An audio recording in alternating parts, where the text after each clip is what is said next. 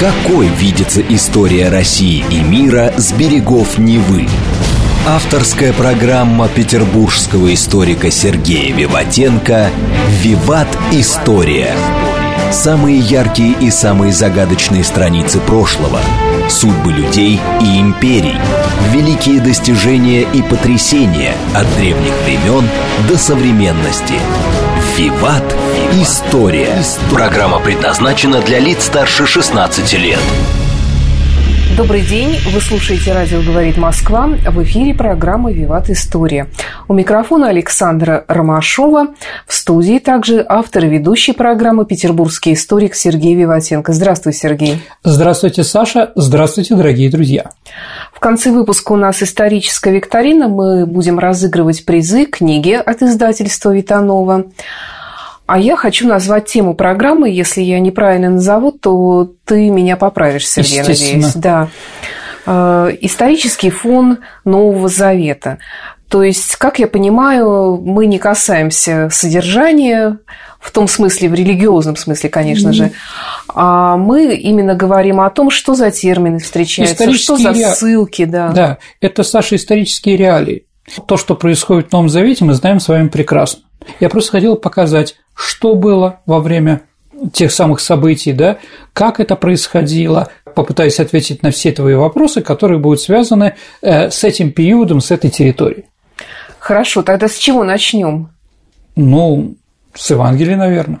То есть Ветхий Завет мы не будем упоминать Нет, особо. конечно, Ветхий Хотя Завет... в нем очень много ссылок в Новом Завете на Старый Завет, ну, и это всегда вызывает смущение. Саш, ну на самом деле смущение это не вызывает, а, как бы, да, но мы сегодня поговорим а, все таки о тех событиях, а, которые произошли в первом веке нашей эры. Угу.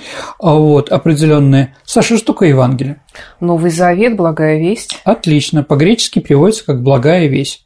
А, так, в христианстве это весть о наступлении Царства Божьего и спасении рода человечества, которое провозгласил Иисус Христос и его апостолы. А в узком смысле, Саша, Евангелие – это повествование о рождении, земном служении, чудесах, ну, смерти на кресте, воскресении и вознесении Иисуса Христа. А вот, да, которые где-то ближе ко второму веку оформились в виде четырех канонических книг. Дорогие друзья, есть такая вещь, как апокрифы. Да? Это другие Евангелия других людей, да, других апостолов. Церковь их не считает каноническими, но так или иначе церковь считает каноническими четыре Евангелия. Марк, от... Лука, Матфей и Иоанн. Да.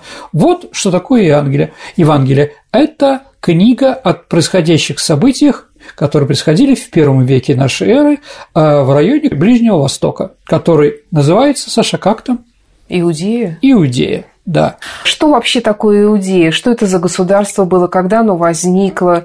А, как я поняла, оно было в момент происходящих событий частью Римской империи? Или да, Саша, абсолютно верно. Дорогие друзья, но конечно, мы с вами говорим о Новом Завете, а все равно краем глаза мы видим, э, скажем так, э, мастера Маргарит Булгакова. Ну, пожалуй, да. Итак, Иудея – это название территории, на котором находится государство Израиль.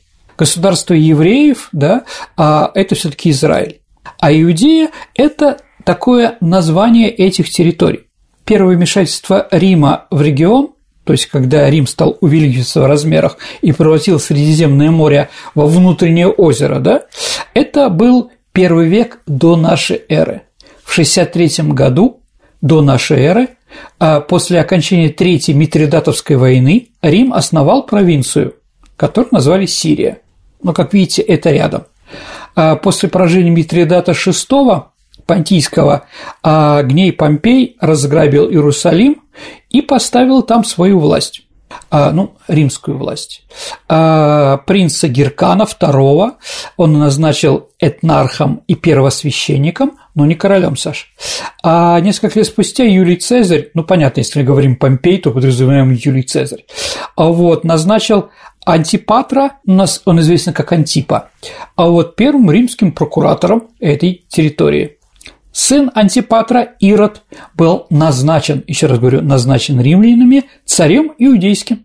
Это было утверждено Римским Сенатом в 40 году до нашей эры. То есть, дорогие друзья, Иудея во время а, Нового Завета была частью Римской империи. Ирод, царь иудейский, он контролировал, да, Иудею, как мы уже сказали, но он не имел права военного контроля над ней. Военный контроль был римский. А после смерти Ирода его государство Иудеи было разделено на несколько частей – которые совместно правили сыновья и сестры Ирода. Ирод Архилай – это как раз он правил Иудеей, Ирод Филипп – это район Ватанеи, и Ирод Антипа – это Галилея, так называемая, да? В четвертом году до нашей эры в Иудее вспыхнуло мессианское восстание из-за некомпетентности Архилая. А восстание было жестоко подавлено легатом Сибири Публием Квинтилием Варом, который занял Иерусалим и распял 2000 еврейских повстанцев. Из-за того, что, как я уже говорил, еще раз, мы сейчас об этом достаточно много не разговариваем, но просто как бы поверьте, да, из-за того, что Архилей был некомпетентен и не мог управлять провинцией, которые назначили его в управлении Древним Римом, да, он был смещен императором Августа, и Иудея, Самария, это ближайший район, да, и Думея перешли под прямое римское управление. Тем не менее, Саша, евреи, которые жили в этой римской провинции, сохраняли некую форму независимости и могли судить преступников по своим законам, включая смертные приговоры. Иудея, можем сказать, что была разделена на пять административных округов. В 30-33 году нашей эры римский префект или, как мы его называем, прокуратор Понтий Пилат, по требованию иудейских властей распял Иисуса Христа. Ну, это мы с вами знаем по обвинению подстрекательству к мятежу, что привело к рождению христианства. Вот, наверное, что вам надо, дорогие друзья, знать про Иудею это время. Почему я сразу уже, скажем так, поставила Понтия Пилата, мы о нем, наверное, сегодня поговорим еще обязательно. А вот просто я как бы показал тот исторический фон, те события, которые происходили в связи с рождением христианства. Сергей, вот ты уже начал употреблять некоторые слова, которые, может быть, не всем понятны, но мы как-то привыкли, что прокуратор и прокуратора. А что это вообще означает? Давайте так, прокуратор с прокуратурой все таки не связан. Да, прокуратор – это префект. Вот а для... префект это? Префект – управляющий, руководящий, человек, поставленный над чем-то, над регионом. Да? Прокурор в нашем понимании это человек, который следит за соблюдением законов. У прокуратора, конечно, более широкое поле деятельности. Если переводить с латыни это слово, то это заведующий, управляющий. То есть любого управителя чего угодно в Риме называли прокураторами. Исторически это называли слуг, управляющие господскими имениями, а затем с появлением одноименной государственной должности высокопоставленных чиновников, которые ну, заведовали а чем угодно. Управленцы. Да, любой провинцией, там, да, зданиями там, и так далее и тому подобное. Ну, в общем, да, такое достаточно широкое понятие. А должность прокуратора как государственного чиновника создалась с введением так называемой Августской конституции. После Юлия Цезаря вторым императором становится Октавиан Август. И вот при нем был разработан фундамент будущей Римской империи в том числе и законы. Была введена такая должность принципса, который стоял во главе администрации. И под ним были разнородные государственные службы, которые управляли особые чиновники, которые получали название или префектов, или прокураторов. Ну, прокуратор Казарис всегда говорили, то есть императорский. Вот. Это были, собственно, слуги императора с представительной властью, на которых были возложены специальные служебные обязанности. Ну, министерия принципалис, как говорят в Древнем Риме. Первоначально они назначались из рабов или вольноотпущенных и занимали при особе императора должности секретарей, а кому повезет казначеев, да? Постепенно с расширением императорской власти обязанности Саша прокураторов приобрели все больше государственного значения, и пост прокуратора стал высокий. Провинциальных прокураторов, которые имели отношение к сбору налогов и имуществу императоров, кроме них были еще так называемые э, легаты, то есть прокуратор Кезарис пролегато, которые управляли незначительными областями, относившиеся к разряду императорских провинций, ну, такие как Каппадокия или, о котором мы говорили, Иудея. Эти прокураторы находились под контролем императорского наместника. Ну, еще раз, Иудея входила в наместничество Сирии. То есть где-то в Антиохии или в Дамаске, ну, где он там жил, этот самый наместник, да, один из районов, которым подчинялся Иудея, там находился как раз прокуратор. Так, Понтий Пилат был прокуратором Кизарис Пролегата и подчинялся сирийскому наместнику. Кто такой Понтий Пилат? Ну, Саша, наверное, ты знаешь, что такое Понтий Пилат? Ну, конечно. Понтиус Пилатус, Понтий Пилат, родился он около 12 года до нашей эры, он был из малоизвестной семьи, а умер после 37 года нашей эры. Это римский префект Иудеи с 26 по 36 год. Он сам был всадником, ну, это такое сословие было. А вот Корнелий Тацит называет его прокуратором Иудеи. Иосиф Флавий – игемоном. Угу. Помнишь это слово? Гегемон. Ну, гегемон или игумен у нас еще угу. есть, да? А вот то есть правителем, угу. правителем. Однако, ну, это вот считалось всегда, но в 1961 году в Кесарии а, археологическая экспедиция открыла надпись. Надпись выбита в период правления Пилата с 6 по 41 год, и на этой мраморной табличке он назывался префектом. В общем, дорогие друзья, немножко непонятно, но главное надо понимать, Понтий Пилат – главный из римлян, кто решал какие-то вопросы в Иудее во время этой истории. А, Сергей, угу. давай пройдемся, так сказать, по главным понятиям угу. Нового Завета. Ну вот, скажем, апостолы, которые появились э, в то время, кто это такие? Ну, в христианском богословии 12 апостолов, да, это так называемые 12 учеников Иисуса Христа. Они считаются главными учениками Иисуса Христа согласно Новому Завету. Во время жизни служения Иисуса в первом веке нашей эры апостолы были его ближайшие последователи, наверное, Саша скажу, первые его последователи, которые активно его поверили, ему доверились и пошли с ним и стали главными учителями евангельского послания Иисуса Христа. То есть они потом стали в разных концах мира объяснять вероучение христианства Иисуса Христа. А существует, Саша, такая наша православная традиция, которая восходит к Евангелию от Луки, а в том, что во время служения Иисуса было 70 апостолов. Ну, в общем, есть такая цифра.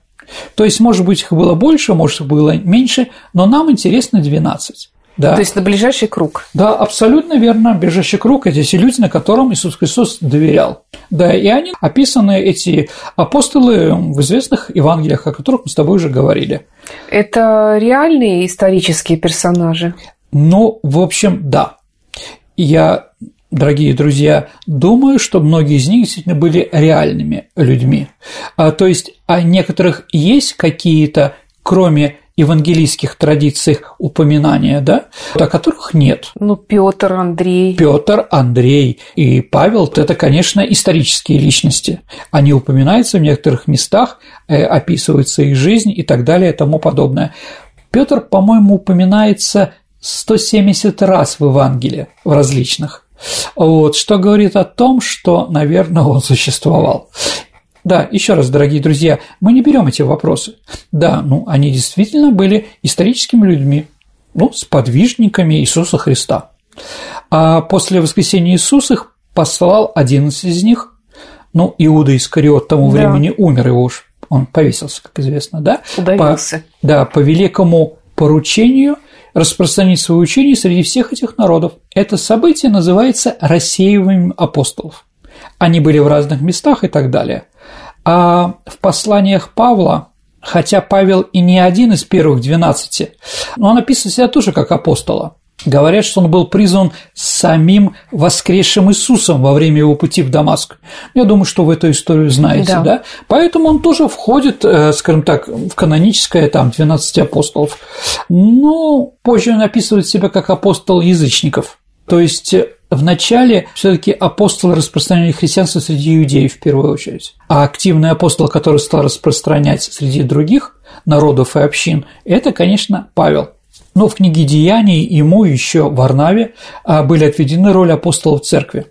Ну, отвечая на твой вопрос, Саша, термин «апостол» происходит от греческого «апостолос», образованного от э, «посылаю», «отправляю». То есть люди, которых отправил Иисус Христос на христианское служение. Посланник. Посланник Божий, ну, вот это напрямую так. Но если мы говорим о древнегреческом слове, то, наверное, ближе все таки не к посланнику, а ближе к делегату. То есть, понимаете разницу, да? То есть, человек с полномочиями. В Евангелии Марка говорится, что Иисус первоначально послал этих 12 парами в города Галилеи. А в тексте говорится, что их первоначальные инструкции заключались в том, чтобы исцелять больных и изгонять бесов. Им также велено ничего не брать дорогу, кроме одного – посоха, ни хлеба, ни кошелька, но носить сандалии, не надевать двух хитонов. Если какой-то город отвергал их, они должны отряхнуть прах со своих ног, как известная фраза, да, жест, э, Саша, который, по мнению некоторых ученых, означал презрительную угрозу. Вот. 12 апостолов описывается как уполномоченные проповедовать Евангелие всем народам, независимо от того, евреи они или язычники. Еще раз, Павел все время подчеркивал важную роль апостолов Церкви Божией, когда сказал, что Дом Божий устроен на основании апостолов и пророков, имея самого Иисуса Христа краеугольным камнем. Сергей, а расскажи еще что-нибудь про Павла. Ну, дорогие друзья, я верующий человек, я не хочу никого обидеть и прочее, но в то же время я историк, да, поэтому я немножко опосредованно. Но свое мнение я могу сказать, для меня апостол Павел, наверное, самый любимый из всех этих апостолов. Потому что у него были интересные жизнеописания? О, слушайте, у него были интересные взгляды на жизнь. Он был хулителем э, Христа. Слушайте, ну это в начале. Гонителем. А, да, ну, Саш, а имя Петр что означает? Камень. Камень, да. На камнем си, помните там, да? А вот, все правильно. Но, с другой стороны, у него характер был каменный. То есть, еще раз, он при жизни Иисуса Христа, ну да, он не видел распятия и ничего. Он был Савол из Тарса. Тарс – это город, который сейчас в Турции находится, около Эгейского моря. Ну, там он из еврейской семьи, естественно. Еще раз повторю, что он говорил, что он апостол язычников и распространял евангельскую весть после уже обращения. В своих трудах Павел называл себя апостолом. Поскольку Павел утверждал, что получил Евангелие не от учений 12 апостолов, а исключительно непосредственно через личностное откровение Иисуса после Вознесения, Павел часто был вынужден защищать свою апостольскую власть. Вот, он был, да, он был хулителем на дороге в Дамаск, у него было явление Христа.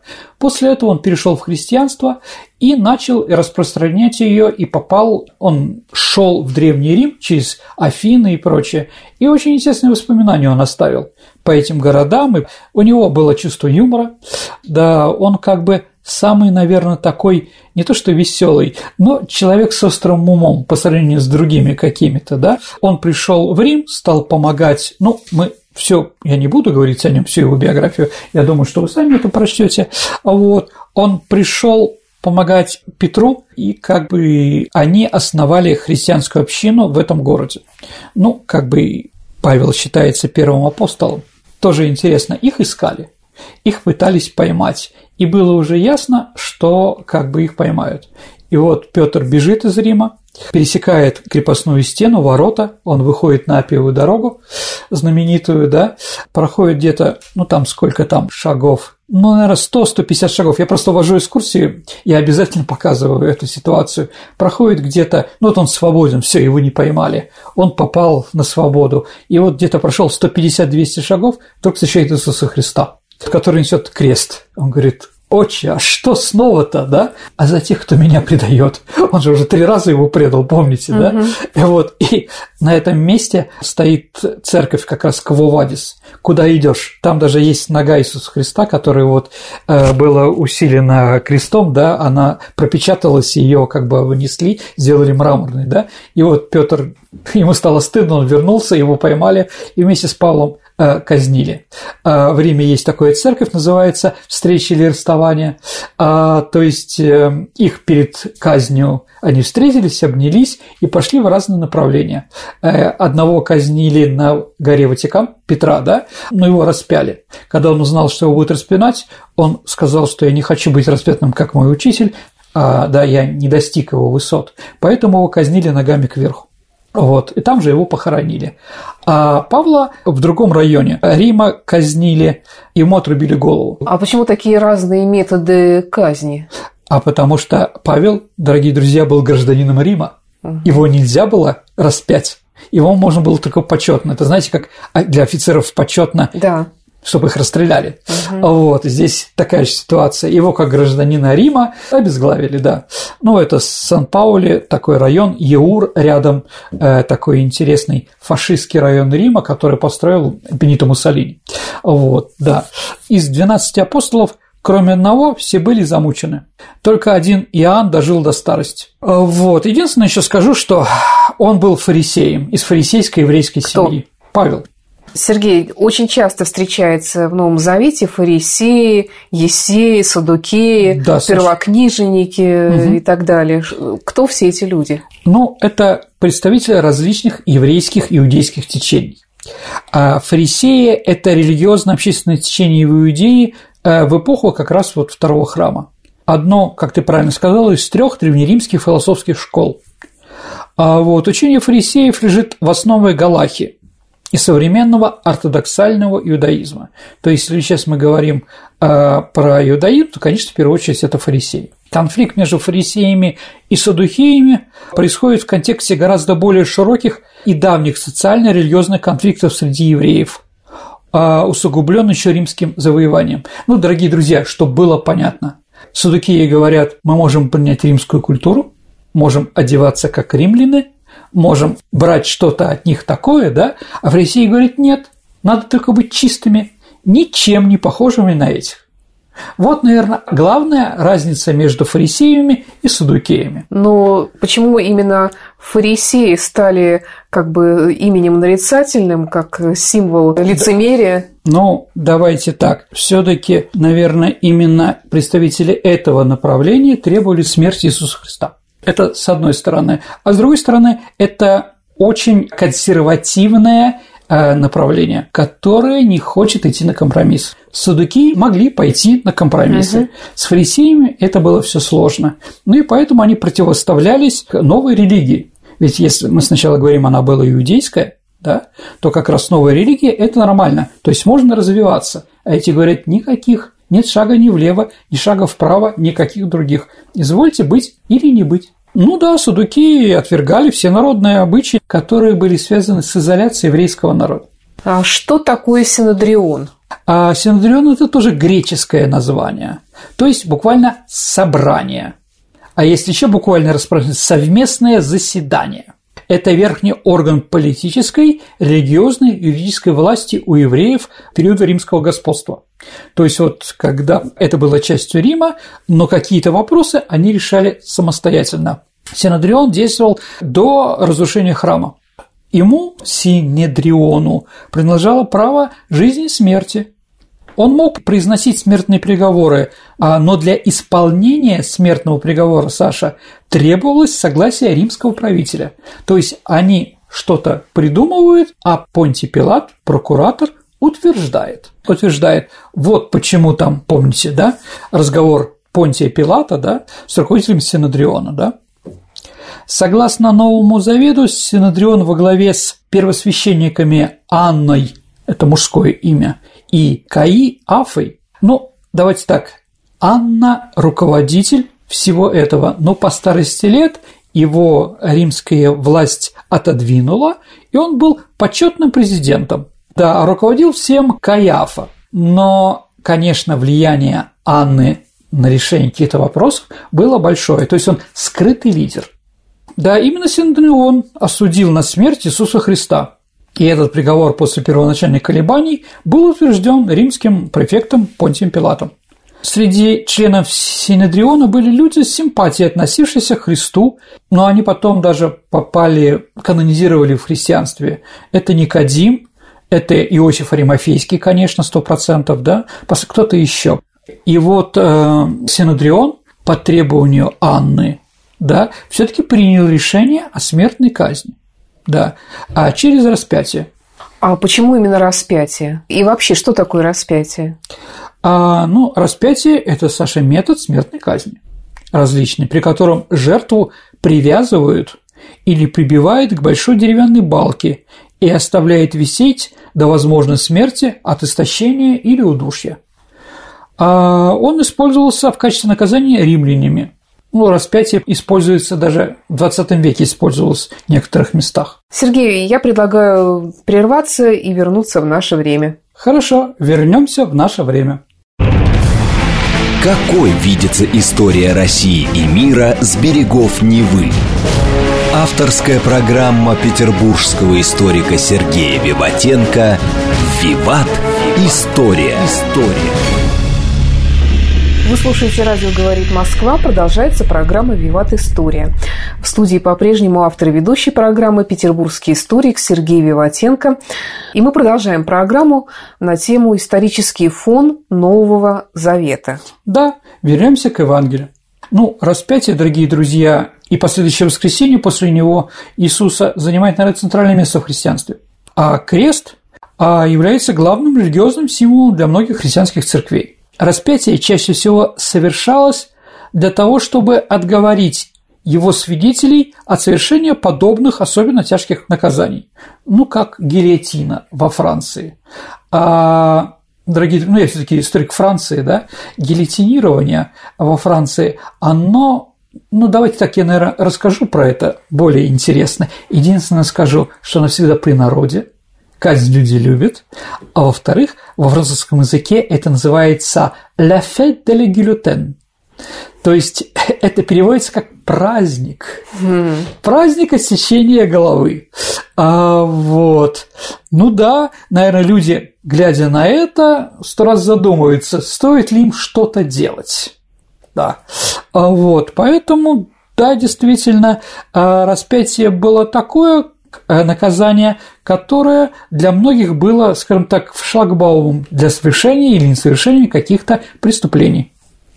Иногда жертву оставляли на виду после смерти в качестве предупреждения для любых других потенциальных преступников. Распятие обычно предназначалось для обеспечения особенно медленной, болезненной смерти. Отсюда, Саша, термин или прилагательное «мучительная смерть» буквально из-за распятия. Она была ужасной, унизительной, да, ну и, конечно, публичной. Методы распятия значительно различались в зависимости от места и периода времени. Греческие и латинские слова, которые соответствовали слову распятие, применялись ко многим различным формам мучительной казни, включая, например, посадку на кол.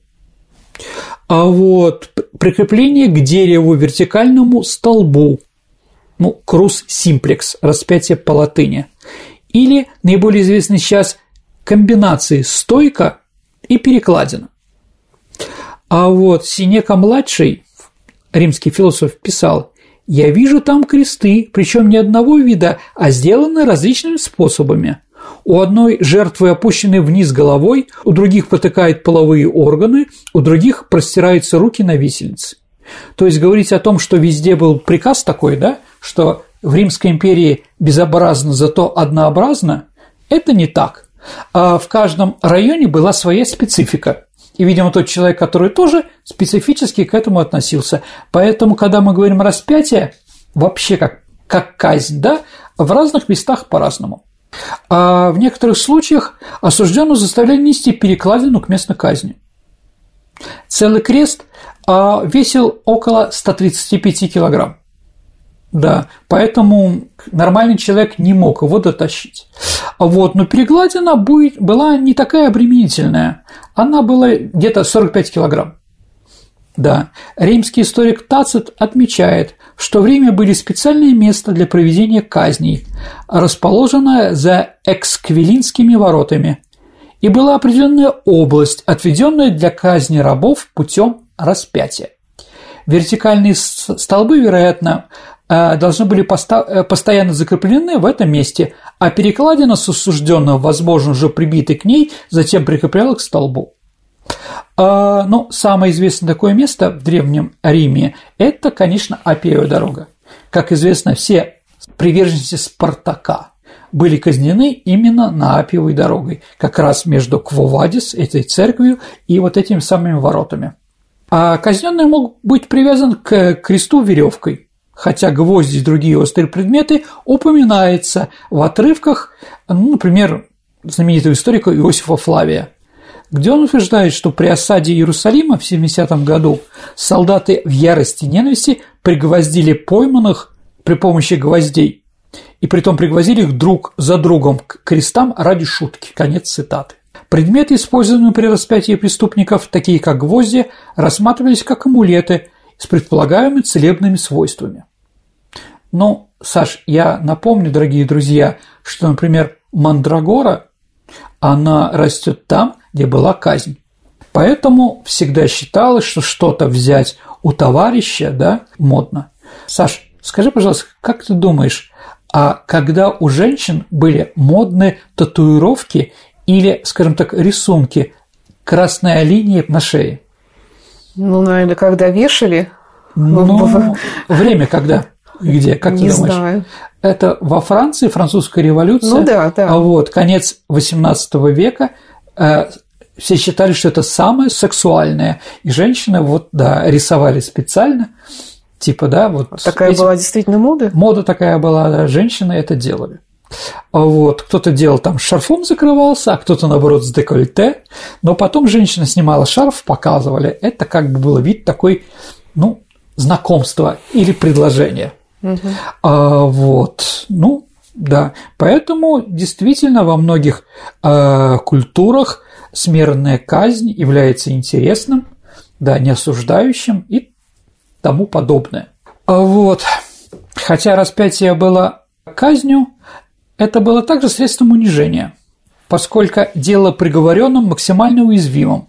Хотя, конечно, художники традиционно изображают фигуру на кресте с набедренной повязкой и прикрытием гениталий, а распинаемым обычно раздевали до нога.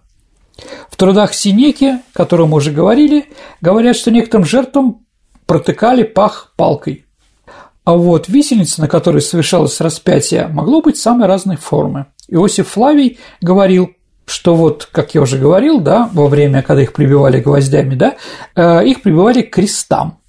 Иногда висельница представляла только одну вертикальную стойку. Это была очень простая и доступная конструкция для пыток, но она сдыбы называется, да?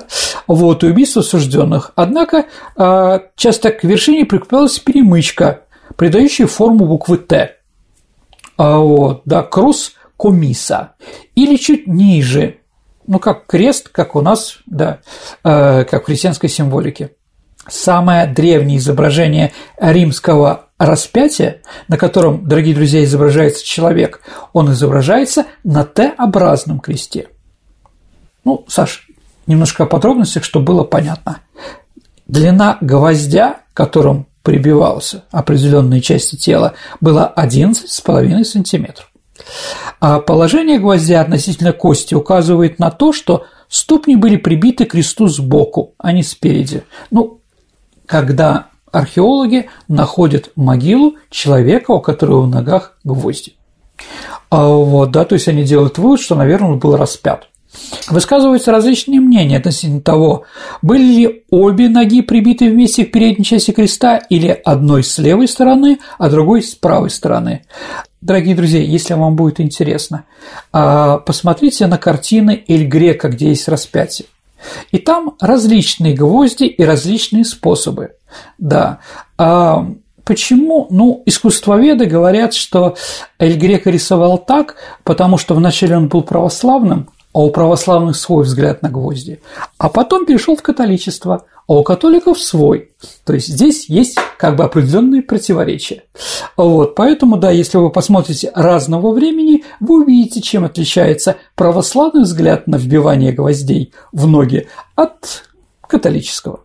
А на кончике гвоздя у человека, которого найден были археологами, да, были фрагменты оливкового дерева, что указывало на то, что он был распят на кресте из оливкового дерева или на оливковом дереве. Кроме того, между костями и шляпкой гвоздя располагалось кусок дерева акации, что, по-видимому, для того, чтобы осужденный не мог освободить ногу. То есть это была такая, ну, не знаю, там, как болт, знаете, сверху, значит, да, а сдвинуть ее по гвоздю. Ноги у того несчастного были сломаны, но, возможно, чтобы ускорить его смерть. Считается, что из-за того, что в римские времена железо было редкостью, гвозди удаляли из мертвого тела для экономии средств. По словам такого свидетеля Хасса, это может помочь объяснить, почему найден только один гвоздь, поскольку кончик рассматриваемого гвоздя был согнут таким образом, чтобы нельзя его было удалить. А археологи также обнаружили царапину на внутренней поверхности правой лучевой кости предплечья, рядом с запястьем. По форме царапины, а также по, по неповрежденным костям запястья он делал вывод, что в этом месте предплечье был вбит гвоздь. Однако многие выводы исследователей а, сейчас оспариваются. Например, впоследствии было установлено, что царапины в области запястья были не травматические и, следовательно, не свидетельствовали распятия. А повторное исследование пяточной кости как раз вот этого несчастного показало, что две пятки были прибиты не вместе, а отдельно с каждой стороны вертикального столба креста. В общем, дорогие друзья, однозначно наука про распятие ответить не может. Ну и скажу, чтобы было понятно. Распятие – это не ноу-хау древних римлян. А, это применили персы.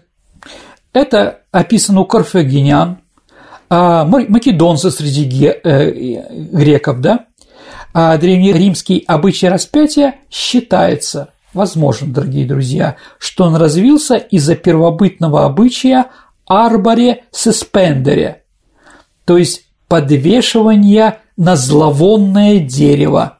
То есть человека приводили на такое дерево, это дерево, которое посвящено богам Нижнего мира.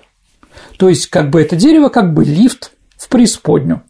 Да, то есть, ну, еще раз, у древних европейцев, у этрусков, римлян, галлов, кельтов и так далее и тому подобное были друидские календари, и каждое дерево что-то обозначало. А, вот, да. Но самое плохое дерево было какое, Саша? Осина. Осина, да. Ну да. Ну, это тоже понятно почему. А вот, но заканчивая про распятие, скажу, что Константин Великий, первый христианский император Древнего Рима, отменил распятие в Римской империи в 337 году из-за почитания Иисуса Христа. Вот. Но распятие Иисуса Христа, скорее всего, происходило между 30 и 33 годом нашей эры. Ранним нехристианским упоминанием о распятии Иисуса еще раз, источники присутствия Христа есть достаточно много, является письмо Мары Бар Серапион своему сыну, а написанное а, где-то в 73 году нашей эры. В письме нет христианских тем, и предполагалось, что автор не является ни евреем, ни христианином. В письме говорится о возмездии, последовавшем за, последовавшем за несправедливым обращением с тремя мудрецами – Сократом, Пифагором и мудрым царем Иудеем а некоторые ученые э, почти не сомневаются, говорят, что мудрый царь евреев – это как раз Иисус Христос.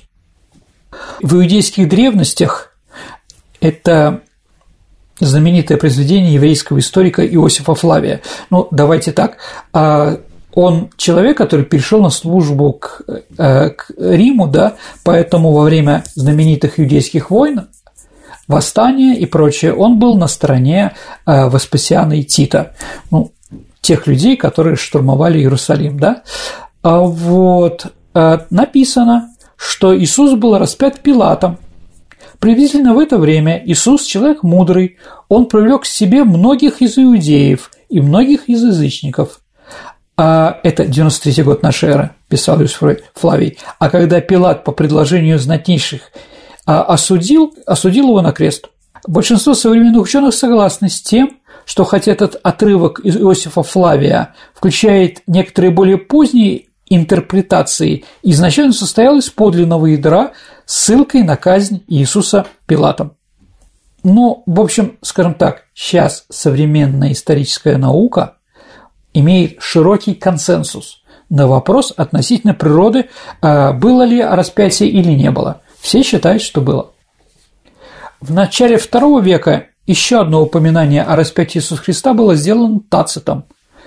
А, это знаменитый историк, который писал о германцах, о немцах а, который обычно считается ну, величайшим римским историком. Ну, я, наверное, могу согласиться. Его аналы, конечно, великолепное произведение. А, Тацит описывает преследование христиан Нероном и заявляет, что Пилат приказал казнить Иисуса.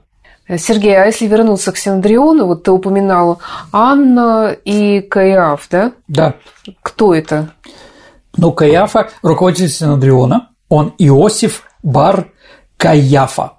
Ну, Каяфа переводится как «смирение», «смирный», а по другим данным – «исследователь». То есть это первосвященник Иудеи с 18 по 37 год. О нем упоминает Иосиф Флавий, называя его Иосиф, прозванный Каяфой. Он был первосвященником храма, ну, в течение 18 лет, как вы видите, да? Его назначил на пост а, Валерий Град, предшественник Пилата и отстранил от власти будущий император Вителий. Каиафа был садукеем, зятем преосвященника Ханана или Анны, как мы уже говорили, и был послушным орудием в руках своего тестя. Даже уйдя с поста, а, Ханана или Анна продолжал цепко держать в руках власть и, по сути дела, единолично распоряжался храмовыми должностями и казной. По мнению многих историков, именно Анна через своего взятия принял решение о казни Иисуса, как одного из тех мятежных проповедников, которым Иудея была, в общем, в то время наводнена. Сергей, а вообще город Иерусалим, где происходит событие, э, насколько большой это был город тогда? А, очень большой, дорогие друзья. А считается, что насчитывал жителей 200 тысяч человек. А, то есть как раз именно время Иерусалим достиг своего пика. Он занимал всего 2 квадратных километра, но, как видите, людей там жило очень много. Ну и еще вот вспоминая разные э, термины и разные места, которые встречаются в Новом Завете, вот угу. Гефсиманский сад, например, что это за место? А, Гефсиманский сад, значит, Гад Шманим, так по-иудейски, Гефсимана там переделали уже мы, да, Гасманин, значит, место, где находилась давильня оливкового масла. Если мы говорим сад, то наверняка это были оливковые рощи, да, то есть а, где были посажены, и там была а, давильня. От этого прошло слово Гефсиман. Сергей, а ну вот еще такие слова Голгофа, огненная гиена, что еще там? Элеон. Или он. Да. Ну, давайте так, Голгофа – это место распятия Иисуса Христа, как мы знаем, да? Название этой горы звучит по-арамейски как Гульгальта, переводится как «гора черепа», или как в русской традиции, Саша, «лобное место». А вот по преданию именно под Голгофой был похоронен Адам, Поэтому иногда а, на фресках и иконах, изображающие распятие, под крестом часто помещают череп. его, его череп. Да. Угу. Если вы будете в Иерусалиме а, в храме, да, как раз вот, то вам покажет место, вот, где как раз был похоронен Адам. А что там дальше? Гиена огненная. А, это долина около Иерусалима Енома, ну где-то к юго-западу от древнего города. Это место, Саша, свалки, нечистот а туда сбрасывались мусор, а потом сжигали. Поэтому там был самрад, который шел от этой долины, и сделал его впоследствии символом ада. А вот Элеон – это гора, в переводе с греческого означает «масленичная». Ну, еще раз, да, а оливки – это были главной едой. Масло и все остальное, да, поэтому э, оливковые рощи были, ну, по всему Средиземноморью. Ну и считается, что древнеримская культура или древнеримский мир там, где растет виноград и где растут оливки. Там, где оливки не растут, древние римляне не жили никак. А вот Сергей, а какая из частей Нового Завета, то есть чье Евангелие, ближе к тому, что описал позже значительно Михаил Булгаков в своем романе «Мастер Ну да, это иногда называется «Пятое Евангелие», да, там, или Евангелие от Булгакова. Но, дорогие друзья, давайте так, э, я скажу свое мнение. А, наверное, никакие четыре. А, наверное, э, ближе всего это произведение К.Р. Константина Романова, такая драма, которая называется «Царь иудейский». А вот Булгаков несколько раз был на постановке этого драматургического произведения в Киеве, он об этом описывал. Также описывал в Москве и так далее и тому подобное. То есть, еще раз, идею, которая написана у Булгакова, еще раз, я не сильный специалист в этом, я могу и ошибаться, и филологи меня поправят, если что. Но очень похоже на произведение Константина Романова, известного поэта, Царь иудейский. Вот, наверное, ближе всего к интерпретации Булгакова. Хотя, наверное, кто-то скажет по-другому. Вот э, упоминается также улица Делароса. Виа да? Делароза. Виа Делароза, угу. э, по которой проходил крестный ход. Ну, давай так, путь скорби. Это да. переводится, да, улица в старом городе Иерусалима, она и сейчас там находится. Я думаю, что раз в жизни хотя бы надо побывать в Иерусалиме. Это действительно чудное место, которое отличается от всего психологически. А ты был? Да, я был. Я получил очень большое удовольствие. Пока, ну, вот по этой улице, согласно христианской традиции, пролегал путь Иисуса Христа к месту распятия. А, то есть на Виа Долороса до храма гроба Господня находится 9 а, из 14 остановок крестного пути Христа. Угу. Но, как мы с вами уже говорили, дорогие друзья, тяжело было нести крест, а вот, поэтому он оставался, где отдыхал. Да, последние пять это находится на территории храма гроба Господня, который построен, да. А вот маршрут крестного пути начинается от крепости, римской крепости Антония, где он находился. Сейчас это мечеть Аль-Амария. А вот, да, и заканчивалась как раз Голгофой. Угу. Описание этого маршрута было введено э, в обиход в конце XIII века доминиканским монахом Рикольда де Мантикрьоре. Считается истинным, да. Но многое из тех мест, по которым проходил Иисус Христос, было разрушено вместе с Иерусалимом во время этого знаменитого восстания 1971 года. Спасибо, Сергей. Я понимаю, что, конечно, это лишь часть э, вопросов, которые я хотела бы задать, но на сегодня, пожалуй, все. Ну да, дорогие друзья, еще раз я хочу попросить прощения, если я Э, выбрал тему, которая для многих считается сакральной или какой-то другой. Я пытался просто показать фон, где это происходило, как это происходило. То есть это происходило в историческом месте, в Иерусалиме. Ну а теперь настало время нашей исторической викторины. Э, мы разыгрываем книги от издательства Витанова. И для того, чтобы определить, э, кто у нас стал победителем, нужно вспомнить вопрос прошлой программы. А, дорогие друзья, мы говорили с вами об убийстве Александра II 1 марта 1881 года. Вопрос был такой. Григорий Плеханов был категорическим противником убийства Александра II. Он считал, что даже в случае успеха покушения ничего не изменится, лишь добавится еще одна. Закончите. Что еще должно добавиться? Правильный ответ палка. Ну, угу. Александр II, римская двойка, да, да, да, поменяется на Александра Третьего. Третьего. Да, вот такой вопрос был. Есть ли у нас правильные ответы, Саша? Да, да. Среди прочих первым правильный ответ прислал Михаил Корнелюк. Поздравляю, Михаил. Я, ребят, на самом деле я всегда смотрю на то, сколько и как вы пишете, да, что вам это нравится. Ну, конечно, книги хорошие, которые мы разыгрываем, правда, да. Я очень польщен этим. Вы просто молодцы. Да, отвечайте на такие иногда сложные вопросы. Э, ну а теперь время задать новый вопрос. Угу. Первым был еврей, затем, затем были греки, сирийцы, итальянцы, немцы, французы, португальцы и испанцы.